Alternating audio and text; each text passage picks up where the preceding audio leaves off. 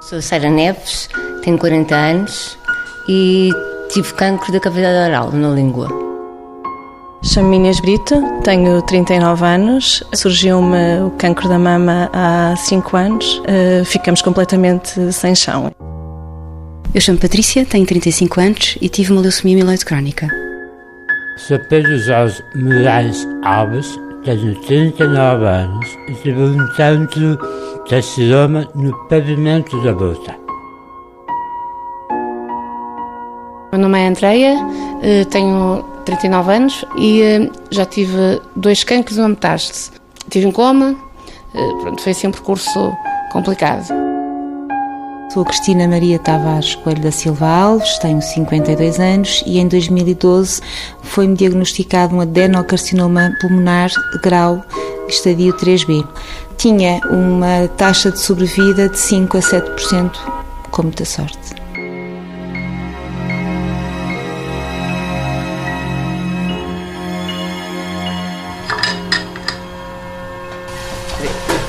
Olha, vou fazer umas panquecas para o pequeno almoço. A minha esposa gosta muito, portanto vou começar a fazer umas panquecazinhas para pequeno almoço. Pedro Moraes era cozinheiro. Hoje, dois anos depois do cancro na boca, cozinha em casa. Eu não posso, não posso comer porque não tenho dentes agora. Porque não tenho dentes não dá para comer. O meu nome é Raquel Moreira. Estou com o Pedro há três anos. Um, sempre trabalhou, nunca esteve, nunca esteve parado. Está agora, infelizmente, porque é obrigado, porque não tem, eh, não tem força ainda, nem, nem a genica necessária para trabalhar duro numa cozinha como ele trabalhou. Foi a Raquel que deu o primeiro sinal de quando percebeu que tinha qualquer coisa, Pedro? Foi. Estávamos uh, literalmente a brincar, a brincar com os gatos e a brincar um com o outro, e o Pedro riu-se uh, com um sorriso mais esgalhado, digamos assim, e, e, eu reparei que alguma coisa debaixo da língua dele não estava bem. Aquilo parecia um, um montinho de aftas, todo junto, um, e eu achei aquilo um, um pouco estranho. O diagnóstico chegou em outubro de 2016, carcinoma no pavimento da boca. A cirurgia, complexa, prolongou-se por 16 horas. Tive das 8 da manhã até à meia-noite e meia no voto. Foram 16 horas, portanto, ele entrou no bloco operatório às 9 da manhã e saiu à meia-noite e meia. Cortaram a matada toda, de ponta a ponta, aqui, tiraram o maxilar, fizeram a reconstrução do maxilar do osso da perna, a língua foi fora, tiraram um bocado de, de pele da perna também, para reconstruir a língua. E agora é, é recuperar os pontos e tentar ganhar um bocadinho mais de de peso. Pedro fez quimioterapia, perdeu mais de 40 quilos, ainda não sente o queixo, ainda não come alimentos sólidos. No início, quando ele foi para casa, ele mal conseguia beber água, porque a língua do Pedro ainda não tem a posição normal e, e em princípio nunca terá, porque a parte da frente, como foi basicamente transplantada, teve que ficar segura, portanto ela está, ele não consegue levantá-la e fazer uma uma careta, como eu costumo dizer. Mas depois, eh, graças a Deus, eh, as coisas melhoraram. Para subir as escadas, eh, eu demorava muito tempo. Tinha que parar, em todos os anos tinha que parar. Tu, para subir as escadas, tinhas que parar duas ou três vezes. Porque ele perdeu muito peso muito rápido. E, portanto, quando ele regressou a casa, ao fim de três semanas no hospital, subir estes lances de escadas, que são dois, porque nós não temos elevador, uh, ele tinha que parar duas vezes, mesmo sem trazer peso nenhum com ele, ele apenas. Por isso é que ele ainda não consegue trabalhar, porque ele boa vontade tem, depois não consegue acompanhar, porque eles, ele melhor do que ninguém sabe que nas cozinhas eles têm panelas com 30, 40 e 50 quilos um, e é impossível ele, ele, neste momento, com o peso que tem, estar a pegar, e depois da doença que teve, estar a pegar em panelas desse peso. Tive de mudar de guarda-roupa, estava-me a dizer, Pedro. Sim, dei muita roupa, alguma ainda tenho ali. encostada, mas uh, tive que mudar a roupa praticamente toda. Desde, desde a parte mais íntima, tirando as meias, as meias não. é, mas o resto foi praticamente tudo mudado. Durante quatro meses, Pedro fez terapia da fala no Centro Hospitalar de Vila Nova de Gaia. Ele tinha, por exemplo, uma lista de palavras, por exemplo, e dizer, tentar fazer um bocadinho mais de força no que. Tentar dizer, por exemplo, casa, caracol, assim como, por exemplo, palavras com G também, por exemplo, gato, pronto. Eh, além disso, eram feitos exercícios também, por exemplo, para a lateralização da língua, não é? Tentar tocar com a língua na bochecha direita, tentar tocar com a língua na bochecha esquerda. Podemos fazer também, por exemplo, pedir ao doente para dizer um I fininho, por exemplo, um som agudo que ajuda a elevar a laringe. Eh, é um dos exercícios também que fazemos, ou então em escalas, por exemplo, dizer um I, pronto, e aguentar mais lá em cima para trabalhar também a elevação e a sustentação. Pronto, são alguns dos exercícios que nós, que nós fazemos. Com a terapeuta Augusta Heleno, Pedro voltou a mexer a língua e a abrir a boca, resmungava com o gato porque ninguém percebia o que dizia. Agora só faltam os implantes dentários, à espera do apoio do Serviço Nacional de Saúde. O único apoio que eu tenho tido é da reinserção social. Uh, tirando isso, são os meus pais, ela os meus sogros. Mas o resto do meu pai todos os meses me dá algum dinheiro para alguma coisa que seja preciso. Como é que, a nível prático, por exemplo, faz a barba? É difícil, principalmente aqui embaixo. Ele ainda tem as cicatrizes aqui na parte do pescoço e, portanto, por cima delas não convém passar. Consegue dar beijinhos? Consigo dar beijinhos. Não sinto muito bem ao lado inferior, porque isso ainda está doído, porque o maxilar ainda está a, a cicatrizar. Mas dou beijinhos, dou. Essa foi uma das coisas que no início era muito complicado, porque ele tinha a cara muito inchada, porque tinha pouca sensibilidade, e, e acho que foi uma das coisas que o deixou um pouco desconfortável no início, é que eu lhe quisesse dar muitos beijinhos. Uh, mas eu sempre lhe roubei muitos no início, e hoje em dia ele damos, porque senão cobro-lhes. No Centro Hospitalar de Vila Nova de Gaia, há três terapeutas da fala para um número cada vez maior de doentes com tumores na cabeça e pescoço. Cláudia Lima não tem mãos a medir. Nós temos que ter a noção de que realmente existem 3 mil casos novos por ano e que mata 3 pessoas por dia. Em termos estatísticos, não é aquilo que nos indica realmente para 2020 eh, haverá uma maior incidência nesta faixa etária entre os 30 e os 40, não é? Também sabemos que o diagnóstico, se efetuado de uma forma precoce, não é? Numa fase muito inicial, aumenta a sobrevida em 80%. Dados da Liga Portuguesa contra o Cancro apontavam em 2017 para meio milhão de sobreviventes de cancro em Portugal. O cancro da mama é um dos que apresenta a taxa mais elevada de sobrevivência. Inês Brito sentiu o nódulo tenebroso há cinco anos.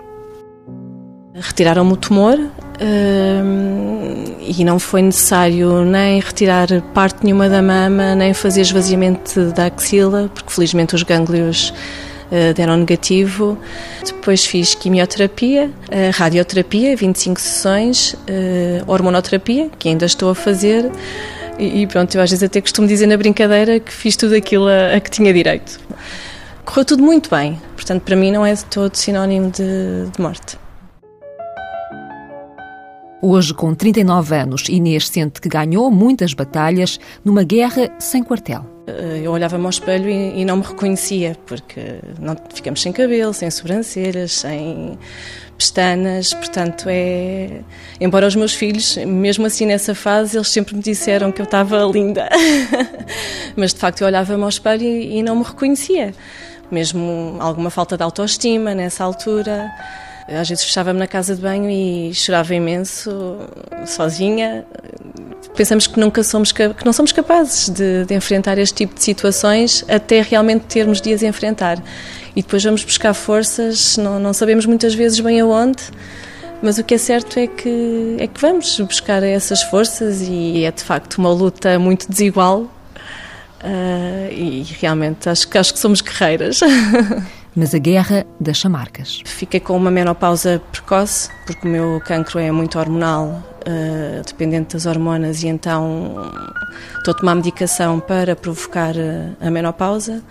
Tenho de levar uma injeção mensal uh, na barriga, devido ao, ao, problema ser muito hormonal e tendo em conta a minha idade, portanto, há necessidade de continuar com este tipo de, de tratamentos. Uh, nós sempre dissemos que gostaríamos de ter três filhos. Tivemos gêmeos, foi uma benção. E agora, de momento, não, não posso pensar num, num terceiro filho. Não, não é compatível com o tipo de, de tratamentos que estou a fazer.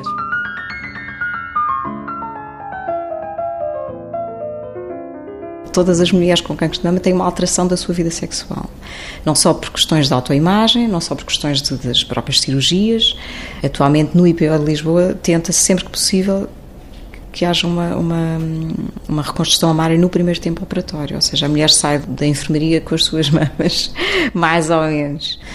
No entanto, eh, muitas mulheres com cancro de mama, como sabe, fazem eh, a quimioterapia.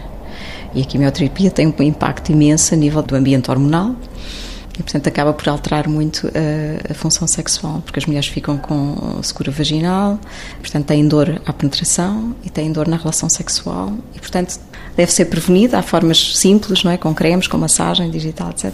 Tem que haver essa informação às doentes, percebe? E não havia.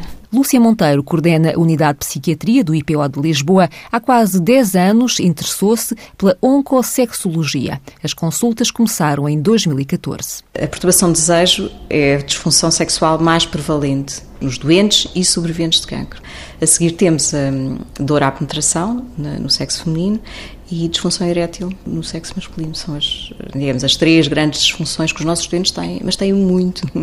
Ou seja, em termos de estatística, assume-se que mais de 50% dos sobreviventes de cancro têm disfunção sexual. Por mês, são cerca de 3 mil os doentes, sobreviventes e familiares que procuram as consultas de sexologia só no IPO de Lisboa. Recebem conselhos muito práticos como se avisa que vai ter vômitos ou que vai ter uh, perda do cabelo ou que vai ter isto, deve usar o preservativo, por exemplo, deve sempre usar o preservativo. E se tiver relações sexuais uh, e se tiver dor, deve fazer umas massagens ou deve aplicar sempre um lubrificante ou sempre um creme, porque a vagina, devido à própria quimioterapia, não lubrifica como é habitual. E o preservativo é para quê? Uh, quando o doente está a fazer quimioterapia, perde a imunidade portanto há uma diminuição das defesas e, portanto, há uma maior suscetibilidade a infecções. Por outro lado, nos primeiros dias, eh, no dia da quimioterapia e dois, três dias, até dois, três dias depois, o citostático, portanto, as, as drogas da quimioterapia, passam nos fluidos vaginais e no esperma. E, portanto, há o risco de toxicidade para o parceiro. Portanto, é, é uma regra, doentes a fazer quimioterapia devem usar sempre preservativo nas relações sexuais durante todo o tempo de quimioterapia e até três meses a seguir. A fertilidade é outra preocupação dos doentes oncológicos. As mulheres que fazem radioterapia pélvica têm um risco imenso de ficarem férteis. Portanto, aqui estamos a falar de mulheres de cancro de cólon, que são mulheres com, com, muitas vezes em idade jovem e que têm graves problemas de fertilidade. Portanto, esse é um dos aspectos que nós também tentamos orientar aqui na consulta de Oncosex. Em relação à fertilidade, neste momento, qualquer homem em idade fértil que venha fazer quimioterapia faz preservação de esperma. E é uma coisa fácil porque faz em 24 horas, está acolhido o esperma, preservado e o homem pode começar o seu tratamento aqui. Andreia Nunes sempre sonhou ter muitos filhos até ficar doente. Os barulhos incomodam-me, sim, muito barulho. Quando uma filha adora cantar e ela até canta bem, mas eu estou sempre a dizer, por favor, para, para que eu já não te consigo ouvir. Pronto, preciso descansar imenso. Eu todos os dias preciso fazer ou uma sexta de manhã ou, ou à tarde. Eu, desde criança, sempre adorei uma série, que era uma casa na pradaria. Queria assim um rancho de filhos. Mas esse sonho de ser mãe também foi um bocado cortado porque. Pronto. Já, já não vai ter mais filhos? Acho que não. Eu ainda tinha esperança de ter antes de aparecer metástase no pulmão. A metástase no pulmão chegou depois de um primeiro cancro na tiroide, quando Andreia tinha 30 anos. O segundo escondeu-se enquanto estava grávida da terceira filha. O primeiro cancro tive aos 30 anos na tiroide. Quatro anos depois, engravidei. Tive bebê cesariana, sempre queixosa do lado direito, e hum, recebo um diagnóstico de um cancro raríssimo, eh, que representa só 0,02% de todos os tumores mundiais, na suprarrenal direita. Fui operada e era um tumor maligno, em que tinha 20 centímetros por 19,5 e tinha quase 2 quilos. Ou seja, como eu costumo dizer, eu estava grávida da Bela e do monstro. Esteve cinco dias em coma, fez rádio e quimioterapia. Há cerca de três anos voltou o susto. Em setembro de 2015 começa a aparecer um pontinho uh, no, no TAC, uh, num pulmão. E veio-se a confirmar que era uma metástase da suprarrenal, tirei 6 centímetros de pulmão. Eu fiquei com uma dor uh, por baixo da mama direita e na própria mama, porque ao cortarem, mexem nos nervos, não é? E então fiquei com dor neuropática, portanto, com dor crónica. Para ter uma noção, eu nessa altura tive quase quatro meses sem pegar na minha filha. É? Pronto, eu tenho uma cicatriz enorme em que levei 72 agrafos. Entre a dor crónica, a cortisona, a quimio oral, o magnésio, a tiroide e os antidepressivos, Andreia chega a tomar 21 comprimidos por dia. Engordou 45 quilos, pesa mais de 110 e até a vida sexual deixou de ser o que era. Eu chamava dizer que eu era assim uma maluca, entre aspas, eh, e sim, diminuiu mas eh, não tem só a ver com isso, tem a ver com, mesmo com as hormonas relacionadas com a, com a parte eh, sexual, pronto, desde ter hemorragias eh, muitas vezes durante muito tempo, ou então deixar de ter, pronto, mas também mesmo a parte sexual mudou um bocadinho porque perdi efetivamente o desejo. Como eu costumo dizer é, depois de arrancar é como um carro, as coisas funcionam. Agora, eu nem sempre estou disposta a deixar arrancar. Pronto, porque estou cansada, porque estou com sono, porque estou. Pronto, todas essas coisas. O que é que falta? Falta, por exemplo, os, os inibidores da 5-fosfodiesterase, o Viagra ou Cialis, não é? gratuito. São, são medicamentos que usamos na reabilitação oncológica, como eh, as próteses, eh, como outros tratamentos que são gratuitos ou que há um desconto especial para os doentes, porque são, de facto, fazem parte do seu tratamento ou da sua recuperação. E, portanto, toda esta, esta questão de, de, usada na sexologia clínica ou na medicina sexual é discriminada. Portanto, os dilatadores vaginais, que são fundamentais em mulheres que fazem radioterapia pélvica, para que não haja atrofia vaginal, deviam ser dados. E isso não temos. Mas são comparticipados? Não são comparticipados. As pessoas compram na internet ou, em última análise, vão a sex shop e compram. Lúcia Monteiro já viu muitas cicatrizes no IPO de Lisboa. Algumas são óbvias e são definitivas, e estamos a falar aqui de mutilações, de cicatrizes, de perdas funcionais, alimentação, linguagem, eh, respiração, não é? doentes que ficam com traqueostomias, laringostomias, mas, apesar de tudo, para a qual as pessoas acabam por uh, se adaptar, aprender a conviver e muitas também recuperar eh, uma qualidade de vida, não é? Mesmo para pessoas que ficam sem estas uh, cicatrizes óbvias ou estas marcas, não é, definitivas, ficam muitas vezes com marcas emocionais, digamos, não é? E tudo isto marca definitivamente a pessoa, mesmo que recupere todas as suas funções físicas e psicológicas os nossos doentes ficam sempre diferentes, ficam sempre pessoas diferentes. O cancro é sempre, ou a doença, é sempre uma perca de poder,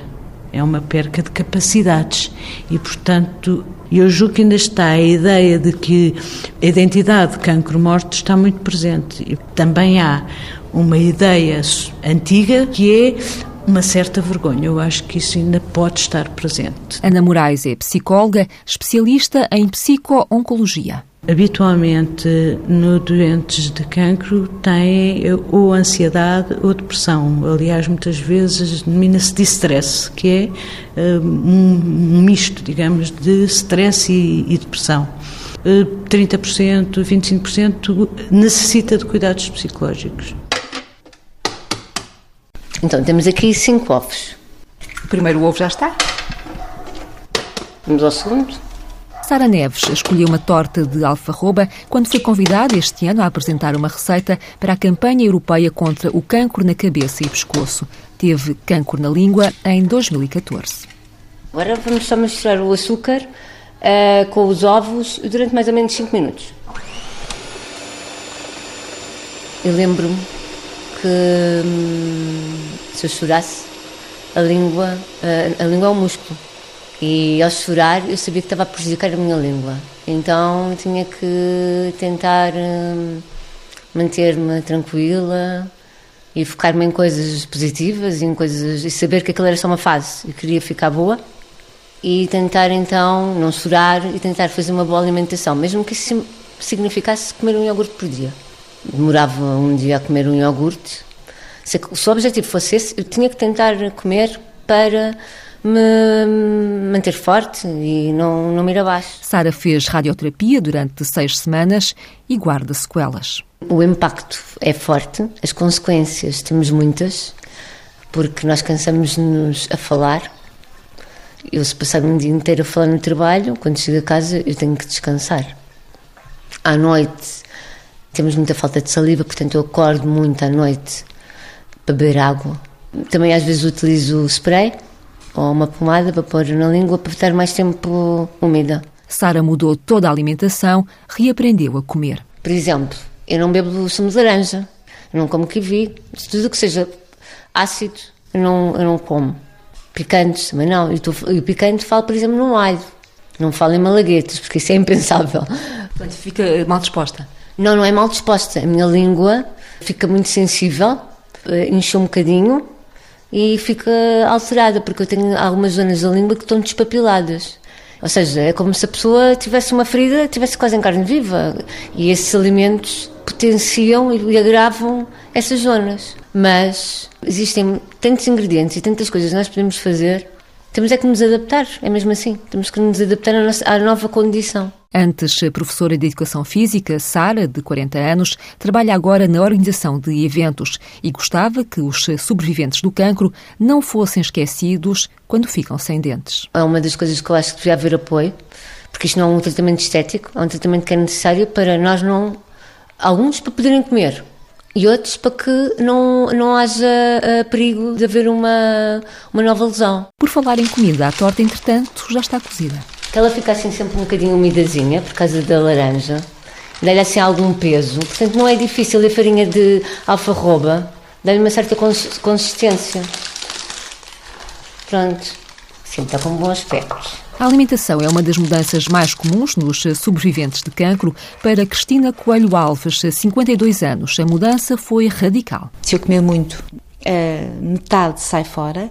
Se eu comer uh, alimentos ligeiramente mais ácidos, também. Mas o ácido poderá ser, por exemplo, um arroz de tomate. Leite, coisas com leite também não. Queijo, natas, manteigas, uh, já percebi, geladinhos já percebi que é para esquecer. não como muita carne vermelha, praticamente. E ovos também não posso abusar, porque é das tais coisas que depois o esófago ressente-se.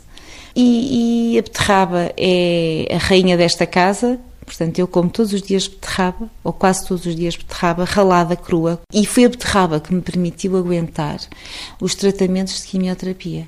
Cristina ficou doente há seis anos. Os médicos deram-lhe 5 a 7% de probabilidade de sobreviver ao carcinoma no pulmão. Fez quimio e radioterapia, venceu a doença, mas nunca mais foi a mesma. É rara a semana em que eu não vomito, por exemplo, três, quatro vezes. Posso dizer que esta semana vomitei, seguramente anteontem, ontem, hoje por acaso não, mas ontem vomitei o almoço e o jantar.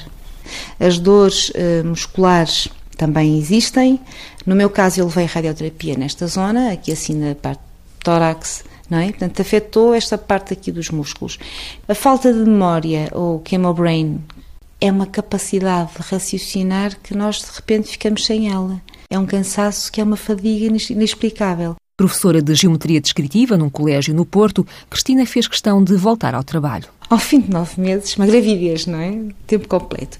Eu achei que já deveria poder regressar ao trabalho. Eu já precisava de regressar ao trabalho, porque a cabeça não estava a funcionar.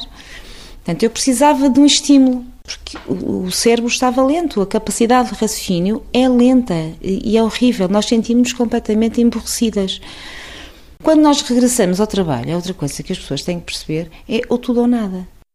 É, começa-se a trabalhar, então se está apto, está apto. Pronto, eu assim fiz.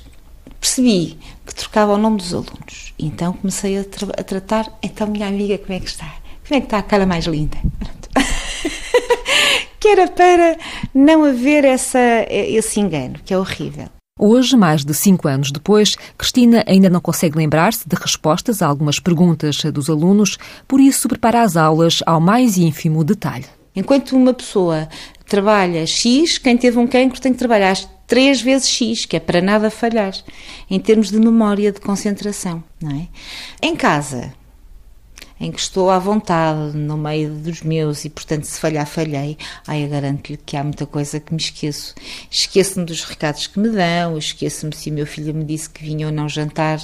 Portanto, em casa é vulgar. Uh, a memória de peixinho dourado. Foi a pensar nas sequelas dos doentes oncológicos que Cristina lançou uma petição a favor de um tempo justo, com horários ajustados, a quem já sofreu de cancro. A petição, entregue no ano passado na Assembleia da República, tem hoje mais de 30 mil assinaturas. Nós, neste momento, temos gente que vai ser sobrevivente oncológico e doente oncológico para toda a vida.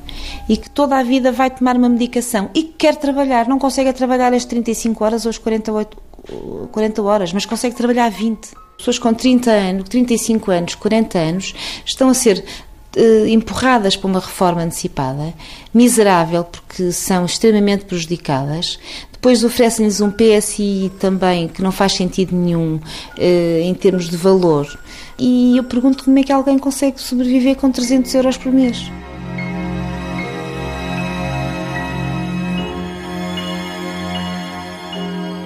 Fadiga, perda de memória, dor crónica, cicatrizes, próteses, ansiedade, depressão, alterações hormonais no trabalho, na dieta, na vida sexual e familiar, a doença maldita deixa marcas nos sobreviventes e até na forma como são olhados. Patrícia teve leucemia há mais de 20 anos, não guarda sequelas, mas mantém uma mágoa.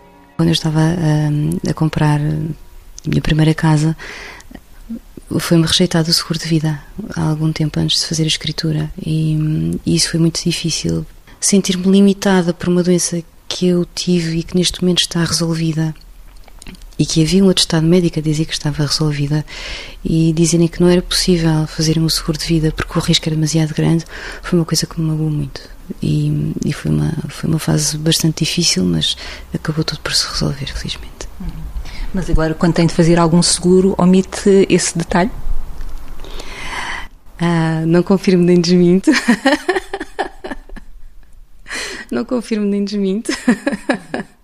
Patrícia prefere manter segredo até quanto ao seu apelido. Orgulha-se ter sido a primeira doente a receber um transplante do pai no ano 2000. Esteve três meses em isolamento até descobrir um mundo novo. A minha mãe farta-se de rir a primeira vez que eu comi o pastel de nata, a primeira vez que eu voltei a comer um ovo estrelado, a primeira vez que eu voltei a comer castanhas, e portanto foi quase um renascer. E é uma coisa que foi uma, um processo que demorou algum tempo. Vamos gradualmente habituando-nos à ideia de ok, eu não tenho que pensar só um dia de cada vez, eu já posso começar a pensar daqui a uma semana, ou posso começar a pensar daqui a um mês, ou se calhar até posso começar a pensar nas férias do ano que vem. E portanto começamos a viver a vida de uma maneira um bocadinho diferente. Gosto de pensar que, que sou mais humana por causa disso, que sou uma médica mais humana por causa disso. 18 anos depois, Patrícia é médica, não pensa muito no cancro. Às vezes, às vezes pensamos. Hum, ah, isto está a correr tão bem, será que é mesmo assim? Porque houve aquela altura em que o meu transplante estava a resultar um, e eu recordo-me perfeitamente pensar, eu só espero que isto não seja o olho do furacão, em que de facto parece que está tudo melhor, mas depois veio a tempestade outra vez e veio, e veio porque eu recidi veio e foi aí que apareceu o tal novo medicamento que me ajudou a recuperar. Um, mas às vezes sentimos assim, eu sinto isso ainda quando vou fazer as análises, por exemplo, vou fazer análise uma vez por ano, mas a ficar um bocadinho angustiada, será que está tudo bem? Será que me vai dizer alguma coisa?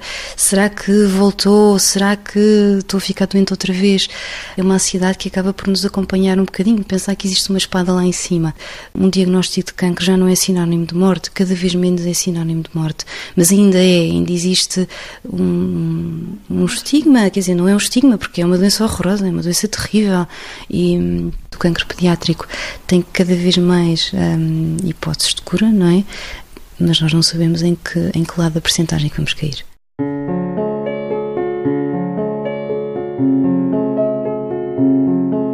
Eu vivo o dia a dia como se fosse o último, porque eu não sei se estou cá amanhã. Estamos ali uma guilhotina e estamos constantemente a olhar para cima a pensar quando é que tu vais cair. E por isso eu não deixo nada por fazer ou nada por dizer. E faço efetivamente o que me realiza. Já não estou a fazer fretes renascidos, o cancro é para estes sobreviventes uma nova sentença de vida. Eu sinto-me sobrevivente sem dúvida alguma, porque ter dois cancros e uma metástase em que um deles é raríssimo, não é? Se como costumo dizer, sou uma ave rara, já deixa crescer as unhas dos pés. Há mais vida para além do cancro. E sou feliz, muito feliz, e a vida é boa, graças a Deus. o cancro alimenta-se de tristezas e alimenta-se de, de más energias. E por isso acho que nós temos que ser fortes. Morrer, uma árvore morre de pé.